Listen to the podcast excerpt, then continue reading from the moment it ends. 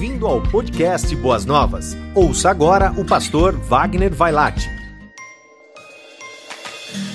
Queridos irmãos, hoje pela manhã nós começamos uma caminhada, uma caminhada bíblica, uma caminhada muito importante para nós. Nós vamos falar da nova série, vamos falar a respeito é, desse povo querido de Boas Novas. Vamos falar da hashtag Santidade.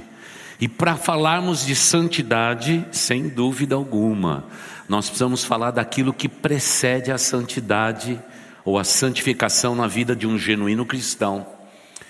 E para isso a gente tem que falar de quebrantamento. Para falar de quebrantamento, a gente não pode começar por um outro assunto a não ser o pecado. E estamos usando o Salmo de número 51 da palavra de Deus para poder lembrar ao coração da igreja e dos irmãos a respeito de quão devastador é o pecado na vida de um ser humano.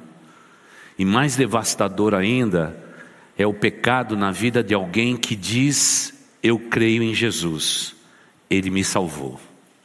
É devastador.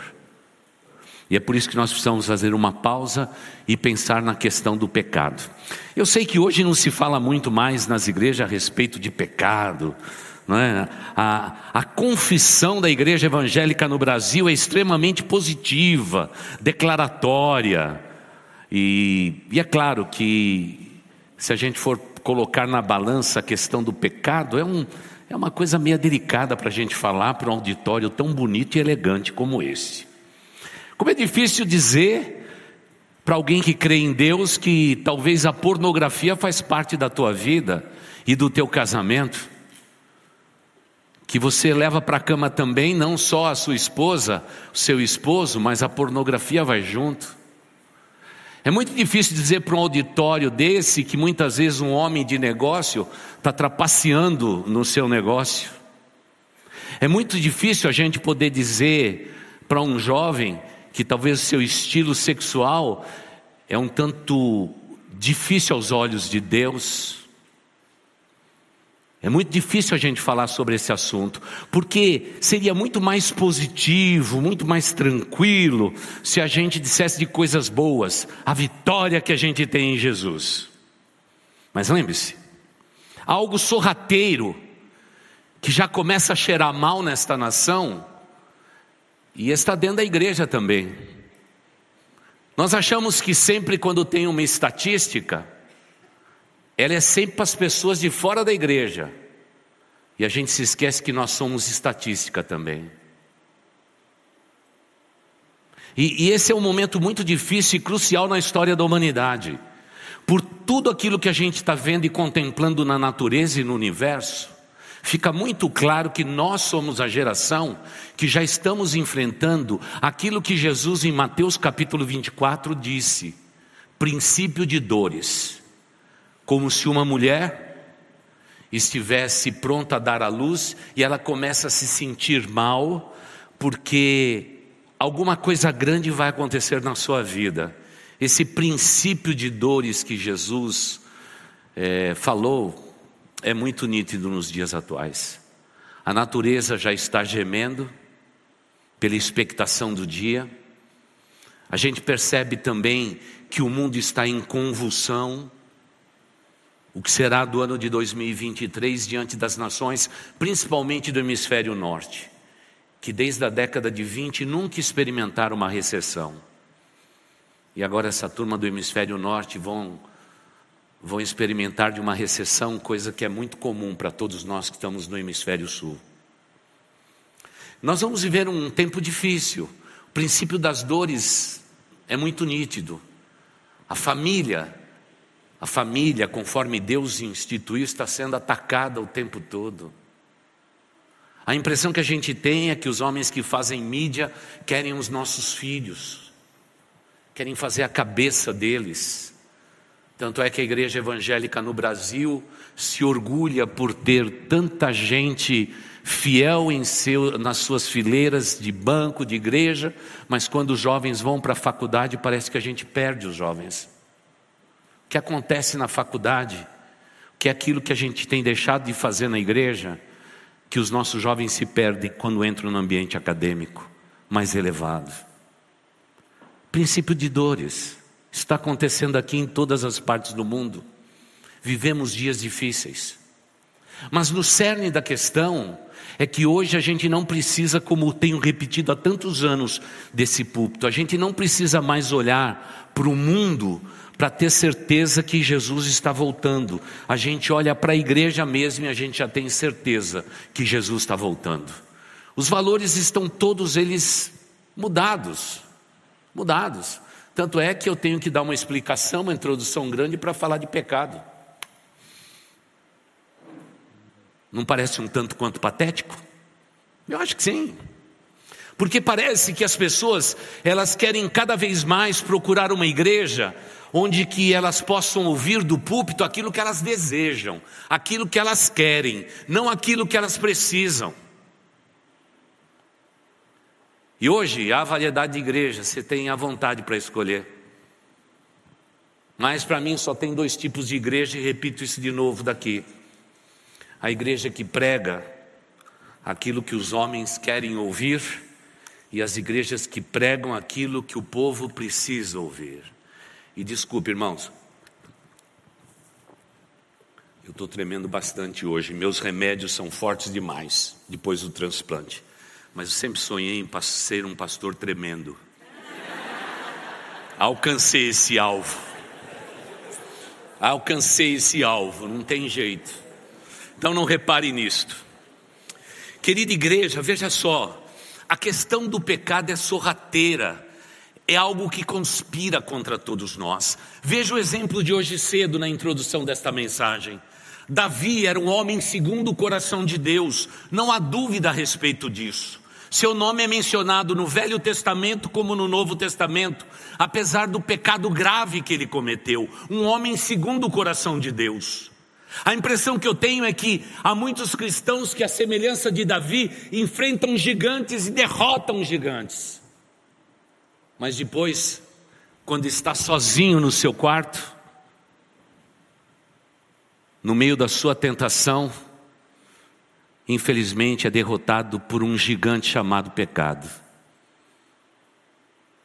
É exatamente na fraqueza do ser humano é que o inimigo das nossas almas diz: ele vai cair, ela vai cair. A gente aprendeu a chamar pecado de desculpa, Deus, foi mal. Parece que pecado não é mais pecado, né? Senhor, me perdoa, pisei na bola. Senhor, eu não pensava como eu penso agora. Eu tenho dúvidas a respeito desta doutrina bíblica.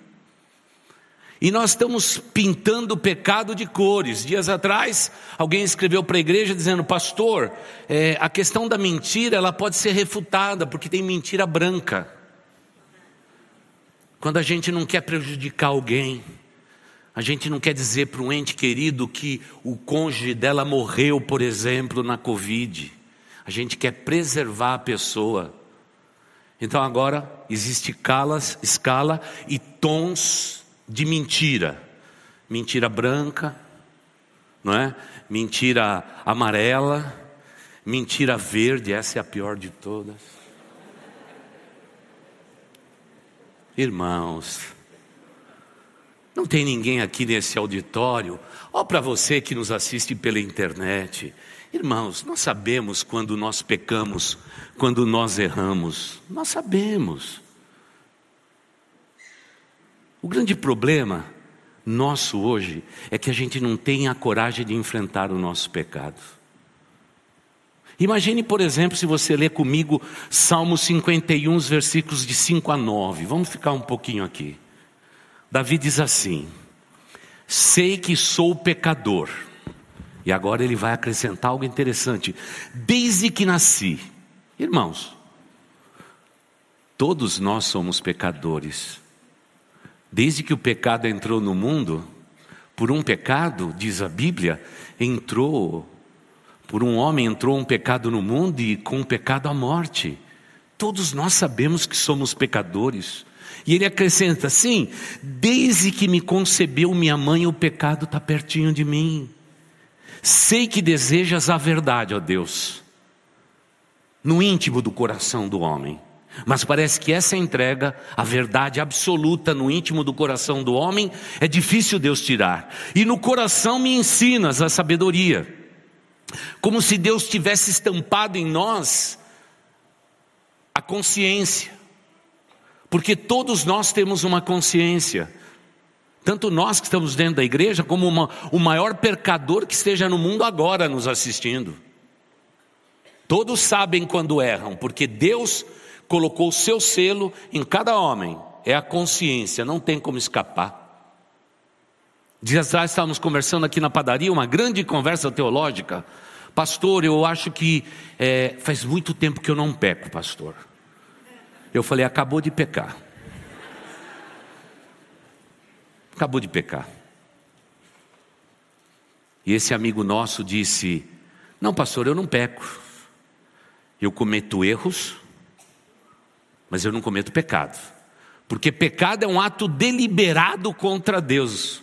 Eu falei: Acabou de pecar de novo. Davi, ele não está se justificando, ele está tentando dizer: Senhor, tenho consciência de que em pecado eu fui gerado, em pecado me concebeu minha mãe, Senhor.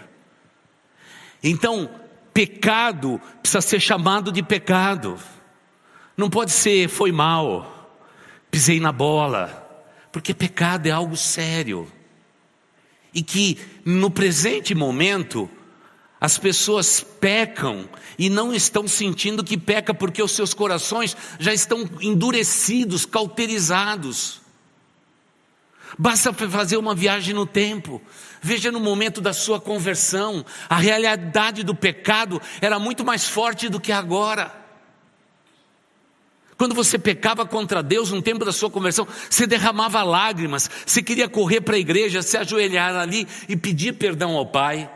Mas o tempo vai passando, a gente vai se tornando cristão dentro de uma igreja, e isso tudo vai acomodando. Parece que esse pó vai se assentando e vai virando uma casca dura, a ponto da gente dizer: Eu não sei mais o que é o pecado. E aí está o maior fracasso da igreja de Jesus. E é por isso que a gente tem que fazer uma pausa, porque para a gente falar sobre santificação, sobre pureza, irmãos, nós precisamos voltar a falar no pecado. Segundo o que a gente pode ler nesse salmo, o verso 6 ele diz: Senhor, eu sei que o Senhor deseja intensamente a verdade dentro de mim, eu não consigo escapar. O Senhor conhece tudo da minha vida e da minha existência. Então só posso pedir da tua parte o seguinte, verso 7. Purifica com isopo isso aqui era algo que limpava a ferida, mas curava a ferida. O isopo. Limpava, mas curava. Porque todo pecador está ferido. É como se fosse um furúnculo, tapando para fora o que é podre. A gente precisa do isopo que limpe a ferida, mas cure a ferida. Porque o pecado dentro de nós é desastroso. E muitos de nós estamos pecando porque Deus perdoa. Isso é um erro gravíssimo. Porque o pecado em nós pode virar concupiscência, desejo, inclinação ao pecado. E naturalmente a gente consegue esconder isso dos seres humanos. De um esposo, de uma esposa, de um filho, de uma filha, de um sogro, de uma sogra. A gente consegue esconder. Porque ninguém tem um aparelho detector de pecado. Só Deus tem consciência do pecado da humanidade. E apesar disso, Ele continua nos amando. Mas nós cristãos, nós estamos precisando ser curados e sarados dos nossos pecados. E isso só acontece quando um homem ou uma mulher que diz crer em Deus tem um relacionamento pessoal com Deus. Sem relacionamento pessoal com Deus, não existe consciência de pecado. Não existe desejo profundo de remissão desse pecado, de acertos de conta. Não tem. Veja, por exemplo, no dia de hoje. Com que intensidade você teve intimidade e comunhão com Deus essa semana? Será que esse texto bíblico que o pastor está lendo é o único da tua semana? Será que o momento de louvor que tivemos aqui é o único da sua semana, porque no restante do tempo você não tem tempo para Deus? Temos que tomar cuidado,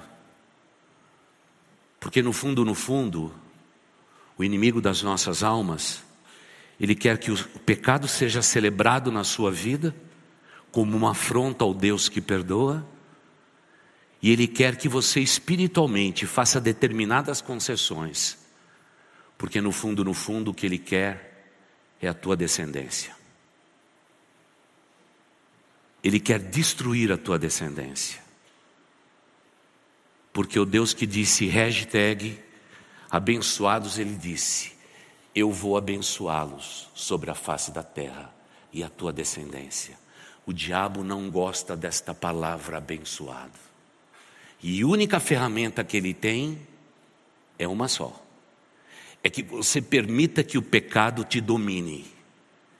E quando o pecado domina um ser humano, ele fica completamente cego, ele perde a perspectiva do seu presente, perde a perspectiva do seu futuro, e com isso fica uma presa fácil nas mãos do nosso inimigo. Com o pecado a gente não brinca, irmãos, porque ele é devastador, ele é destruidor. E temo muito no meu coração que o diabo já tenha amealhado vitórias dentro do nosso território. A gente percebe pessoas maledicentes, insatisfeitas, reclamam e murmuram o tempo todo. São pessoas que fazem da igreja um escudo religioso que de nada serve diante dos olhos do Pai, enquanto que o Deus deseja é que através da nossa comunhão diária nós estejamos minimizando o pecado dentro de nós e nos enchendo do Espírito Santo de Deus. Por isso ele diz: Senhor, cura a ferida, começa limpando e cura a ferida, o pecado é destrutivo. Irmãos, esse tempo de pandemia, o número de casais que se separaram nesta igreja é grande. Você acredita que a gente nem ficou sabendo? Não tivemos nem oportunidade de orar. Não, tiveram, não tivemos oportunidade de ajudar.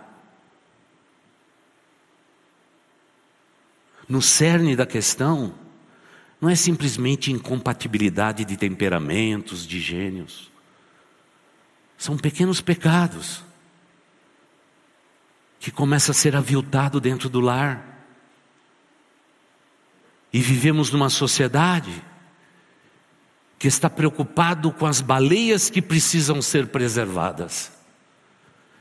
E se esquece que o pecado que tão de perto nos rodeia está destruindo famílias, deixando filhos adolescentes com um sentimento de culpa pela separação dos seus pais, e tudo isso acontece também dentro do nosso arraial recasamento. Irmãos, está todo mundo separando porque sempre vai ter alguém para a gente se recasar, como se isso fosse a normalidade. Pais que bebem socialmente e tornam seus filhos bêbados no futuro. Mas para nós não tem importância se a serpente está rondando o meu lar, eu sou responsável por isso. E nos achamos fortes e poderosos. Enquanto isso, o diabo está fazendo a festa no seio da igreja, sapateando sim com o povo de Deus. E hoje nós vivemos essa realidade. Davi diz: Senhor Deus, passa o isopo que cura ferida, mas também limpa. O povo de Deus precisa ser limpo. E se o Senhor fizer isso, eu ficarei puro. Lava-me mais branco do que a neve eu serei. Se o Senhor fizer isto, eu serei. Só que o que precede isso é confissão, é relacionamento com Deus. E hoje nós estamos ocupados demais para poder tempo para focar o nosso pecado. E o maligno tem dado muito mais ocupação para a gente, que a gente tenha tempo para tudo e para todos e menos tempo para Deus. Porque só quando um homem e uma mulher se ajoelha na presença de Deus e diz: Pai, eu estou aqui diante de Ti. O Senhor conhece a minha vida. O Senhor sabe os meus passos. O Senhor sabe das minhas decisões. Contra Ti, Senhor Deus, eu pequei e fiz aquilo que não era justo diante de Ti. Eu tenho consciência disso. Eu quero quebrar, eu quero quebrantar a, o meu coração e te pedir perdão, ó Deus, porque eu não nasci pela fé para viver esse estilo de vida, eu nasci para te agradar, para que com a minha vida o, meu, o teu nome fosse glorificado. É um momento entre Deus e o homem, o homem e Deus. Querida igreja, o véu do templo foi rasgado. Você não precisa de uma outra motivação na sua vida a não ser o seu relacionamento pessoal com Deus. É ali que as contas são acertadas. Você não precisa mais de confessar o seu pecado a um homem, porque o véu do templo foi rasgado de cima a baixo. O homem pode ir direto a Deus e dizer: Pai, não preciso mais sacrificar animais. Eu posso diante de ti conscientemente dizer: Pai, contra ti eu pequei e fiz aquilo que não te agrada. Me perdoa, Deus, eu estou entristecido. Teu Espírito Santo está entristecido dentro de mim. Me perdoa, Deus. Mas não, vamos deixando as coisas passar. E aí a gente tem um monte de saudades. Olha o que diz o verso 8. Faz-me me ouvir de novo júbilo e alegria, porque os meus ossos estão esmagados, eu estou destruído. Façamos uma pausa aqui. Irmãos, por que, que ele se sentiu desse modo? Porque primeiro Davi foi pecando, porque ele queria pecar. Ele desejou aquela mulher. Ele quis tomá-la para si. Um rei naquele tempo poderia ter todas as mulheres que ele quisesse, menos a mulher do próximo. Os reis naquele tempo eram presenteados com mulheres em aliança, eles se aliançavam. Para celebrar a aliança, eu vou dar minha filha para o querido rei. Eu sou o rei de, de, é, de Tiro, eu te dou como presente uma mulher mas ele quis ter aquilo que ele não podia ter. Então pergunto para você: o que tem tentado a tua vida? O que, que você tem cobiçado? O que, que você quer ter que você não pode ter? É a podridão da internet? É o desejo desenfreado por ver realmente corpos nus? É a loucura da internet? Então tome cuidado, isso pode te devorar. Pode te devorar. Porque o que precede o nosso pensamento é aquilo que eu não posso ter, é aquilo que não pertence a mim. E é muito triste a gente ver hoje famílias destruídas, relacionamentos destruídos por causa de coisas, de pessoas. Tome cuidado. Não vamos brincando, não. Que a gente pode ser devorado por isso. Na antiguidade, os sábios sempre eram indagados a respeito de uma mesma tese, somente na década de 20. E diziam eles: se eu tiver quatro cães, porque naquele tempo o cão era usado para caça, para defender a casa, se eu tiver quatro cães, Olhe para os quatro que eu tenho. Qual que será o mais forte? E o sábio sempre dizia: o que você alimentar mais, que é que você tem alimentado na tua vida e que te está devorando? Aquilo que você alimentar no teu coração, na tua cabeça, na tua alma, isso vai te devorar. É o que a gente alimenta mais. Começa de uma maneira grandiosa? Não. Começa com um olhar. Começa com um desejo. Daqui a pouco vira algo que não para de bater na sua cabeça. E é por isso que Davi diz no verso 9: esconde o rosto dos meus pecados, esconde o rosto dos meus pecados e apaga todas as minhas iniquidades.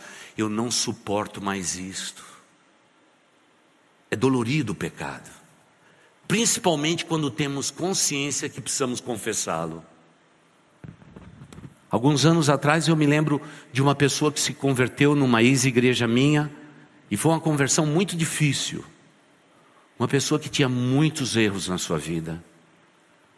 E no dia que ele foi à frente, eu nunca esqueço da palavra daquele jovem. Eu desci do púlpito, fui lá na frente para abraçar quem entregava a vida a Jesus. E ele disse assim: Pastor, Deus me aceita do jeito que eu sou. Eu disse: Sim, Deus te aceita, com todos os meus pecados, com todos os seus pecados. Ele te perdoa, Ele é Deus bondoso e amoroso. E aí ele fez questão de falar no meu ouvido um dos pecados que ele tinha. Naquele momento eu tive vontade de falar, dá um tempo para Deus, porque era muito sério. Me lembro de me reunir com aquele jovem, às seis da manhã, durante quase um ano e meio segunda a sexta, seis da manhã. E ele não podia tomar café, ele não podia um monte de coisa por causa do estilo de vida dele. Eu nunca tomei tanto chá, a moda naquele tempo era chá de menta. Se eu for na tua casa, não ofereça chá de menta, enjoou. Graças a Deus, ele se converteu se tornou um crente valoroso. Hoje é pastor da comunidade da Graça em Goiás. Mas aqueles primeiros meses foram horríveis. Eu nunca vi na vida de um ser humano o diabo fazer tamanha devastação e como foi difícil a reconstrução. Mesmo com todo o recurso divino, mesmo com o perdão de Deus, porque, como diz aqui, Davi disse assim: apaga da minha mente as minhas iniquidades. Irmãos, o pecado é tão traiçoeiro, é tão devastador, é tão horrível, que depois as memórias ficam, e as memórias se tornam verdadeiras derrotas, mesmo que a pessoa já tenha sido liberto do pecado, mas há um peso na alma do homem a respeito de tal fato. A tal ponto de Martinho Lutero, quantas e quantas vezes ele estava deitado depois da reforma e diz ele a mesma experiência. De repente, o quarto no verão ficava frio. Eu já sabia quem veio me visitar. Era o próprio diabo. E o diabo declarava na minha mente, nos meus sentimentos, todos os pecados que eu tinha cometido enquanto eu vestia uma batina. E o único meio de eu conseguir levantar daquele leito era se levantar e dizer: Satanás, eu ficarei com as memórias doloridas, é verdade, mas não me exponha a elas Coloque debaixo disso, passe a régua e diga, e diz que o sangue de Jesus Cristo, seu filho, me purifica de todo pecado. E ele dizia, aí o frio ia embora, e eu voltava à normalidade, conseguia voltar a pensar, porque mesmo depois que o pecado é perdoado, como diz Davi, apaga de mim os pecados, as memórias ficam, a dor do fracasso, e quantas vezes pessoas boas são derrotadas de novo no mesmo pecado, porque não conseguem conviver com as memórias, porque aquilo que o homem semear, ele vai colher. Deus perdoa, perdoa. Deus apaga, Deus apaga. Mas esse computador aqui, o HD aqui, ó, ele fica sempre piscando. A tal ponto de Paulo dizer: Eu tenho como um espinho na minha carne, sou esbofeteado por Satanás todos os dias. Paulo está falando das suas lembranças, das suas memórias. Temos que conviver com isto. Então, antes da gente prosseguir, me permita dizer só uma coisa. Meu irmão, minha irmã, como você tem lidado com o seu pecado? Como você tem lidado com o seu pecado? Por favor, como dissemos hoje cedo, tome muito cuidado com a concupiscência que é o desejo de pecar. É aquele pecado repetitivo na tua vida e que se forma sempre um círculo e você está sempre envolvido com aquele mesmo pecado. Tome cuidado, a palavra concupiscência é traidora, é perturbadora. Davi, mesmo percebendo que tudo aquilo tinha se passado na sua vida, ele descobriu que o caminho do quebrantamento era o caminho que o levaria à restituição, mas com um determinado prejuízo. Cada vez que ele olhasse para aquela mulher, ele saberia de uma coisa: que haveria consequências.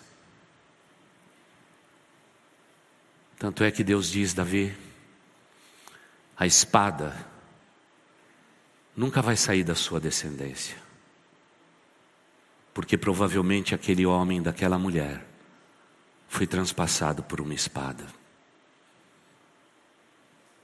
O dia que Davi olhou daquele mesmo alpendre e descobriu que ele tinha uma casa boa, um palácio, mas a arca do Senhor não tinha um lugar para ser reclinada. E ele desejou, desejou construir o templo. Deus diz assim: Davi, desculpa, perdoado você foi. Se você duvida disso, pode ler o Salmo 34, que está a resposta do perdão. Deus perdoou Davi, glória a Deus por isso, porque Ele é Deus. Mas ele diz: Davi, suas mãos estão manchadas de sangue, você não vai construir este templo, seu filho vai construir isto. Você não. O que fez Davi? Mandou trazer todo o cedro do Líbano, todas as pedras preciosas da Arábia, todo todo o metal tirado da mais profunda caverna, todo o cobre que vinha da, da região sul de Israel. Ele colocou tudo no pátio deixou tudo pronto, e cada vez que esse material chegava, Davi não se lembrava apenas do perdão de Deus, mas ele também se lembrava de que as suas mãos tinham sido manchadas de sangue, porque Deus é amor, mas Deus é justiça. Não brinque com o Senhor, não brinque com o Senhor.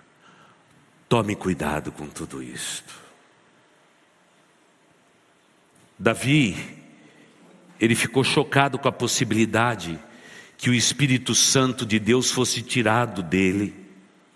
Olha o que ele diz a partir do verso 10: Cria em mim, ó Deus, um coração puro e renova dentro de mim um espírito estável. Senhor, não me expulse da tua presença, nem tires de mim o teu Espírito Santo.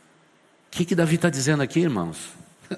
Ele está dizendo que o Espírito Santo, aquele tempo, ocupava esporadicamente, temporariamente determinados indivíduos. Diferente de nós, que lá no Pentecostes, o Espírito Santo foi derramado sobre toda a carne, como predisse o profeta Joel. O Espírito Santo habitava alguém, Deus tirava o Espírito, Ele era sucedido por outra pessoa, Deus punha o espírito dele. Qual que é o temor de Davi? Porque ele sabe das delícias, é que ser tomado e possuído pelo Espírito Santo de Deus, o gozo, a alegria, a resplandecência de sermos pessoas cheias do Espírito. E como é triste e vazio a vida de um ser humano que, mesmo se dizendo cristão, é dominado pelo pecado e, portanto, vazio da presença de Deus. Sabe esses cristãos que ficam pelos quatro cantos da igreja sempre perguntando a mesma coisa? Qual é a vontade de Deus, pastor? Qual é a vontade de Deus? Qual é a vontade de Deus? Qual é a vontade de Deus? Irmãos, quem tem o Espírito Santo de Deus sabe qual que é a vontade de Deus. A vontade de Deus é a vossa santificação. E ponto final. Mas pastor, como eu me santifico? Não é você que se santifica. A Bíblia diz que é Deus que te santifica. E para Deus te santificar, você precisa reconhecer o seu pecado, levantar a tua mão e dizer assim: Pai, me perdoa e me encha com teu Espírito Santo. Não tem outro caminho. E agora ele diz o seguinte: Senhor, se o Senhor não retirar de mim o teu espírito, se o Senhor realmente renovar o meu espírito e eu ter um coração puro, Senhor, eu terei tanta alegria da minha salvação, diz o verso 12. O Senhor com certeza vai me sustentar com o espírito pronto a obedecer e eu me alegrarei em tua presença, ó Deus. E sabe o que eu farei?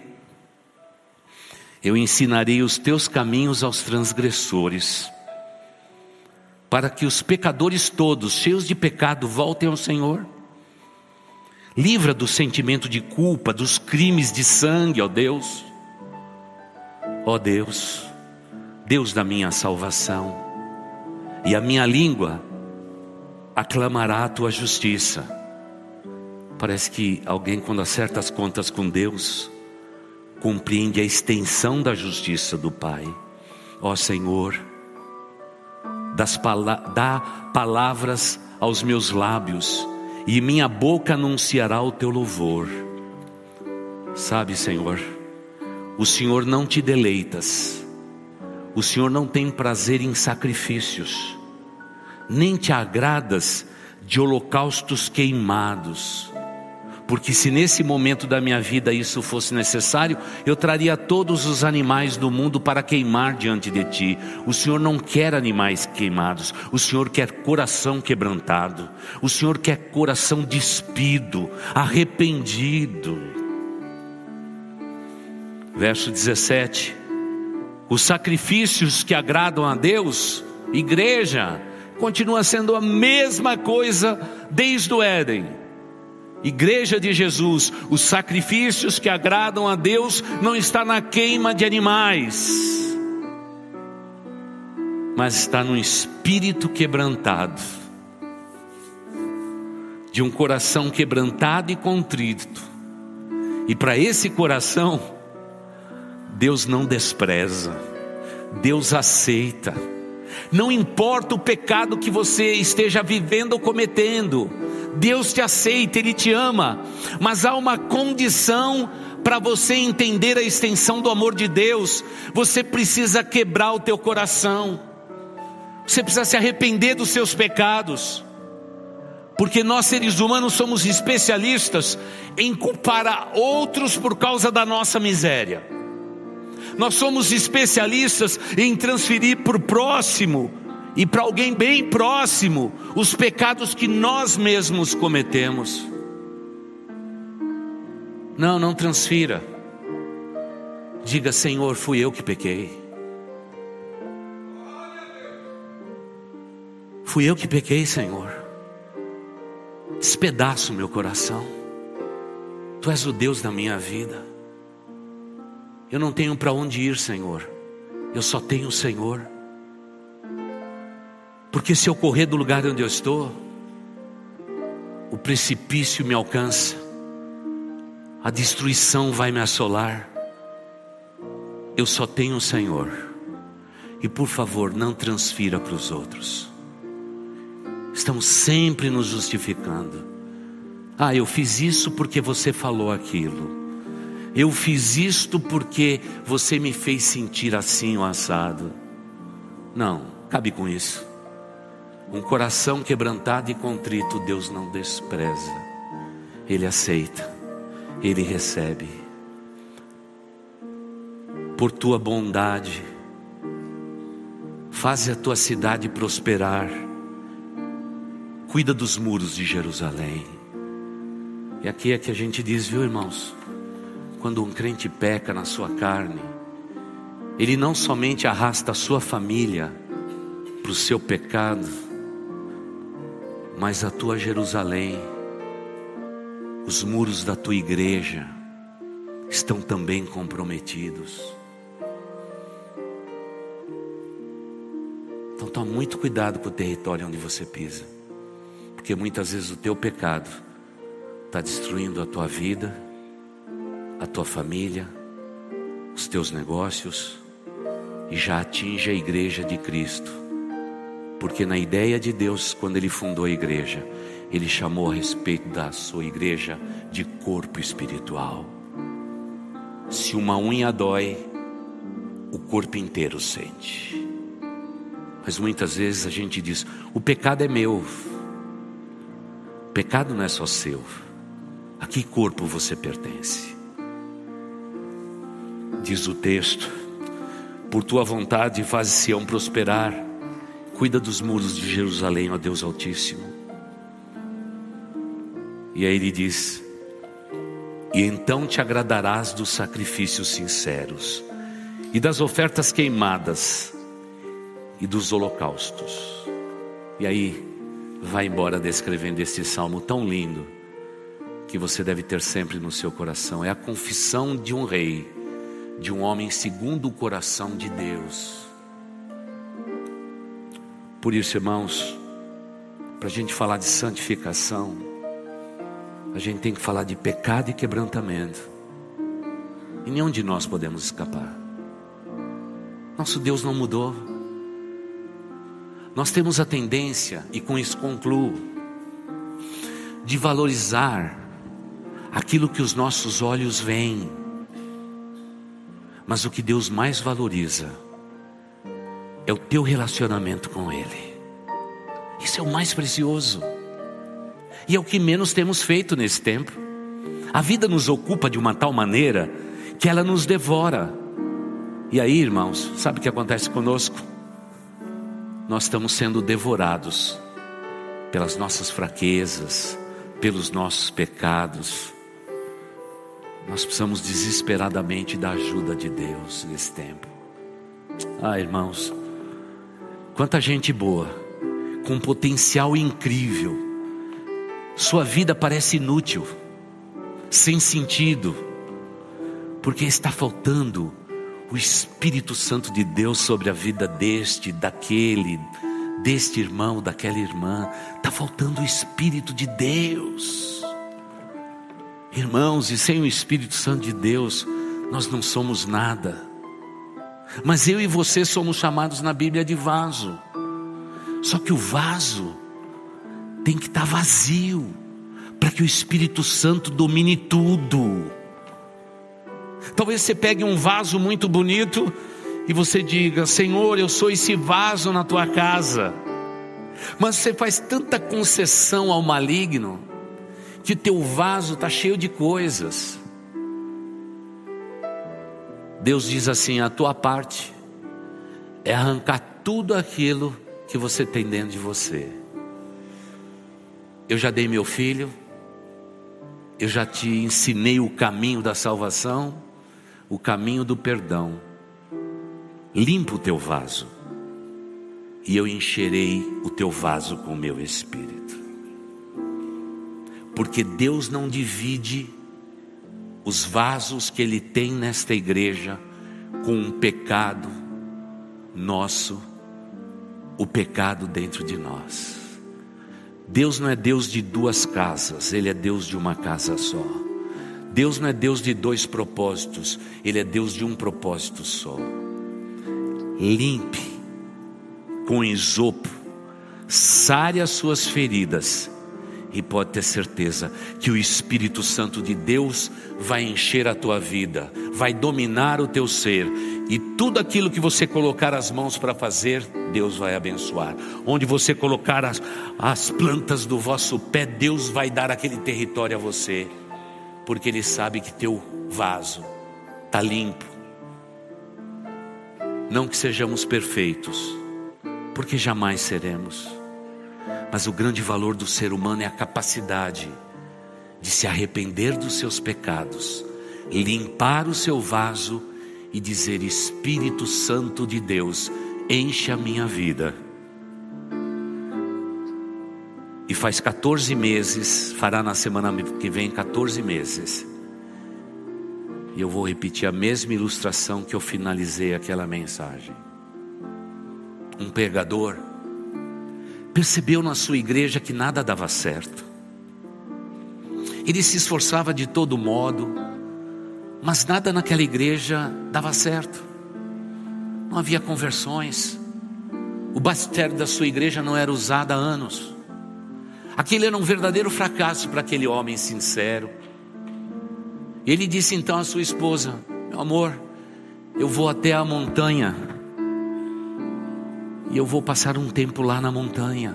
E vou clamar a Deus. E vou perguntar por que tudo isso está acontecendo na minha vida. E ele foi, pegou a sua barraca, montou a sua barraca no alto daquele monte, e ele estava orando a Deus, ouvindo a palavra de Deus e buscando o Pai eterno. E no momento de agonia, de desespero, ele foi até a beira daquele penhasco e ele começou somente a gritar uma coisa: Mais de ti, Senhor, eu preciso na minha vida, mais de ti, Senhor. E quando ele começou a gritar, a sua voz batia nas rochas e voltava para ele mesmo, dizendo: Mais de ti. E ele gritava: Mais de ti. E a voz voltava dizendo: Mais de ti mais de ti, mais de ti. Irmãos, na beira do penhasco da nossa existência, nós estamos gritando ao Pai: mais de ti, Senhor. E a voz doce de Deus diz: Meu filho, mais de ti. Minha filha, mais de ti. Amados, a Bíblia diz que aquele homem compreendeu que não era o tanto que as suas súplicas estavam em Deus que as suas orações iam ser respondidas. Pelo contrário, ele descobriu que quanto mais a palavra de Deus estivesse na sua alma, ele seria completo. E naquele ano de 1932, um avivamento começou a se romper numa das colônias do Canadá, fruto de um pastor fracassado durante tantos anos, que nenhum dia na montanha descobriu que Deus não queria parte dele, Deus queria ele por inteiro. Deus te quer por inteiro nesta noite, mas Ele quer um vaso limpo por dentro e por fora, porque tudo que está limpo combina com Deus Santo, e Ele, com seu Espírito, vai visitar a tua vida e vai te abençoar com sinais e maravilhas que você não vai conseguir compreender, porque esse é o nosso Deus. Igrejas, Igreja de Jesus, sejamos cheios da presença de Deus e que possamos dizer, como João, o Batista, que Jesus cresça e que nós possamos diminuir para a honra e para a glória de Deus. Amém. Você ouviu o podcast Boas Novas? Venha conhecer a nossa igreja. Estamos localizados na rua Marechal Malé 611, Parque de Vila Prudente, São Paulo. Esperamos por você!